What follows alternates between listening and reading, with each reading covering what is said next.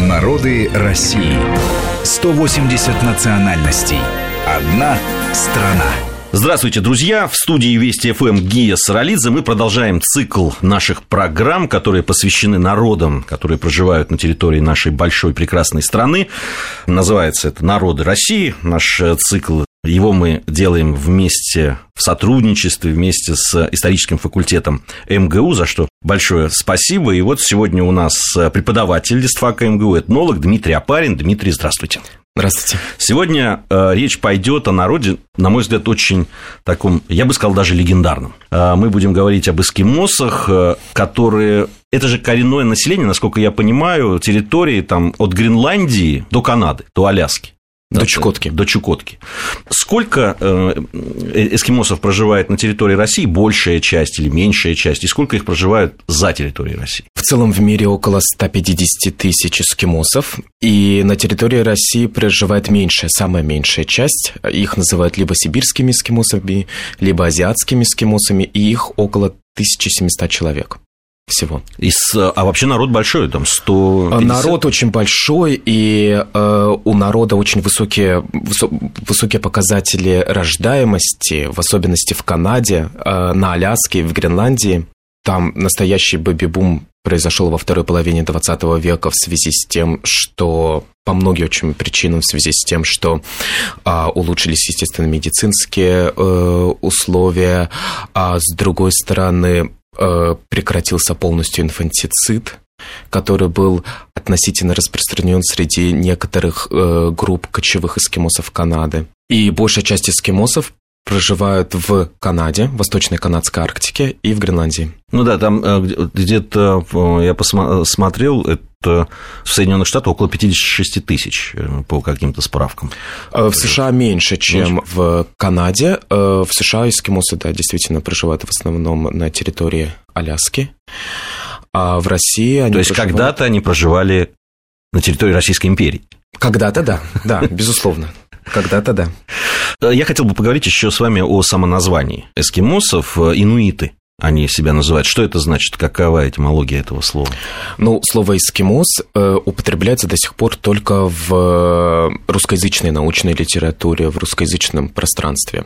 Оно считается не, э, немного уничижительным, потому что эскимос – это с одного из индейских языков переводится как дословно как «пожиратель э, сырого мяса». И это колониальное название.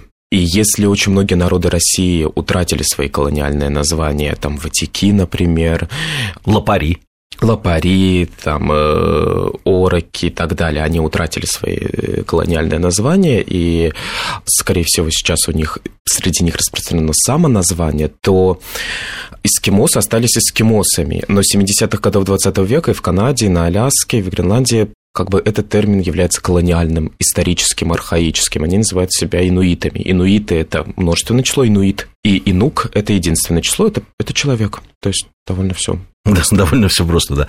А как они оказались вот э, на этой территории, которая, ну, прямо скажем, не очень э, приспособлена для проживания человека? Да, естественно, эскимосы, предки эскимосов, праэскимосы, палеоэскимосы, они э, шли о, с юга-востока Евразии, шли на север, э, мы можем находить различные, различные следы пребывания предков эскимосов, праэскимосов, это еще не эскимосы в районе там, Охотского моря, в районе как есть какие-то теории даже, что можно находить какие-то отдельные черты, какие-то отдельные археологические э, элементы э, в районе близком к Монголии.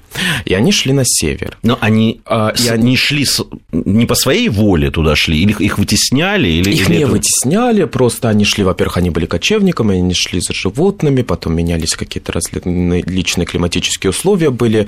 Это все ведь протяженность тысячелетий, десятков тысяч лет. Это были различные динамики и климатические, и, соответственно, население постепенно туда-сюда вот шло, и видоизменялось, трансформировалось, что-то теряло, что-то брало по, по ходу своего, своего, своего путешествия.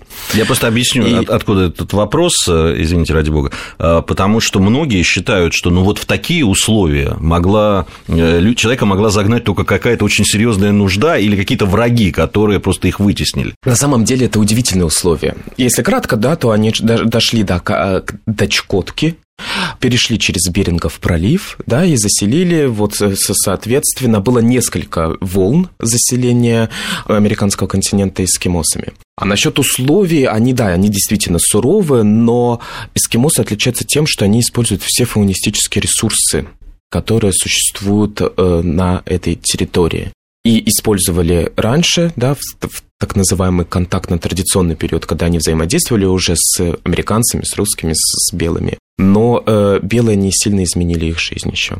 И до сих пор используют. И удивительные археологические культуры, которые э, Берингового пролива, вот этого района Берингового пролива, археологические культуры э, оказываются невероятного богатства, особенно на рубеже, э, на рубеже эр, до нашей эры и период нашей эры. Это богатство по материалам, по разнообразию и самое главное по эстетике, по уровню, как обработана кость и по художественному уровню. И вот эту территорию Берингового пролива, пересечение Евразийского, Евразии и Америки часто называют такой вот Месопотамией арктической потому что археологические культуры и произведения искусства уникальные и удивительные. Вот иди ты угадай, где копать, да. на самом деле. А скажите, Дмитрий, а насколько отличаются эскимосы инуиты, которые живут на территории России, от тех э, своих сородичей, которые живут в Канаде и в Соединенных Штатах Америки? Э, отличаются эскимосы даже те, которые живут внутри России. Есть, э, если мы берем, скажем, первую половину 20 века, когда были еще не потеряны некоторые эскимосские языки, потому что нету такого понятия, как эскимосский язык, есть различные эскимосские языки, и они взаимонепонимаемы между, хотя это одна языковая семья эскимоско-алеутская, они взаимонепонимаемы между различными группами эскимосскими. Расстояние, скажем, в 80-90 километров между двумя селами, и люди практически друг друга не понимают. Это было на Чукотке так. Но что общего, есть какие-то общие базовые слова, там земля, кит, морж, солнце, воздух, вот какие-то такие вот базовые слова, они общие. А наши эскимосы самые оседлые эскимосы из всех эскимосов. Они э, всегда охотились на морского зверя, поэтому они жили в таких стационарных селах. Канадские эскимосы есть как совершенно кочевые, так и полукочевые. Есть коче... были седентаризация, то есть э, принуждение к оседлому образу жизни началось в 30-50-е годы 20 века в Канаде. А сейчас там никто не кочует, сейчас там все живут в 28, вот в Восточной Канадской Арктике, в 28 селах. То есть, э, скажем, канадские эскимосы, они охотились на оленя Карибу и шли за оленем Карибу. Какие-то группы эскимосов вообще не охотились на морского зверя или охотились только на мелких морских млекопитающих, таких как тюлень. А наши же всегда охотились на кита. Э, я правильно понимаю, что не сильно изменились таким образом э, да, традиционная жизнь наших эскимосов? Они ведь и сейчас в основном занимаются охотой? Не, очень сильно изменилась традиционная жизнь, и она совсем сейчас не традиционная потому что оседлое население подвергается русификации намного быстрее и ассимилируется быстрее, чем кочевое население.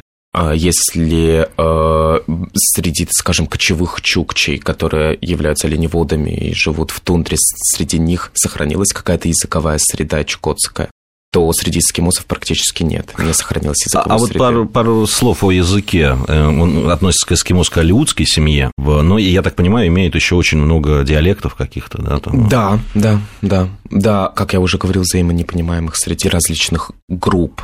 Но в среди э, наших азиатских эскимосов есть, так скажем, литературный эскимосский язык, он, это чаплинский диалект, и он называется центральный сибирский юпик, и это тот язык, на котором говорит наибольшее количество азиатских эскимосов. Говорят сейчас еще на этом языке? Да, говорят. Все не совсем катастрофично, но плохо. На Аляске, например, говорят намного лучше. Больше говорят дети, дети говорят между собой. На Аляске остров Святого Лаврентия, это территория уже Америки, он находится в 60 километрах от э, прибрежной Чукотки, и там живут родственники наших эскимосов, родственники в прямом смысле, тети, дяди и так далее, потому что между ними были постоянные контакты до начала Холодной войны. В 30-е годы наши эскимосы ездили к своим родственникам на Аляску, а, а они же, в свою очередь, ездили к ним на Чукотку. И вот был такой вот а, взаимный обмен. Потом на 40 лет это прекратилось, и потом опять возобновилось. Мы еще поговорим о том, вот как возобновилось и как это поддерживает э, культуру эскимосскую. Дмитрий Апарин, этнолог, э, преподаватель листвака МГУ, сегодня у нас в гостях. Напомню, что мы говорим об эскимосах. Это проект «Народы России», совместный проект с историческим факультетом МГУ. Мы вскоре продолжим. Мы разные, и мы вместе. Народы России. Программа подготовлена при содействии исторического факультета МГУ.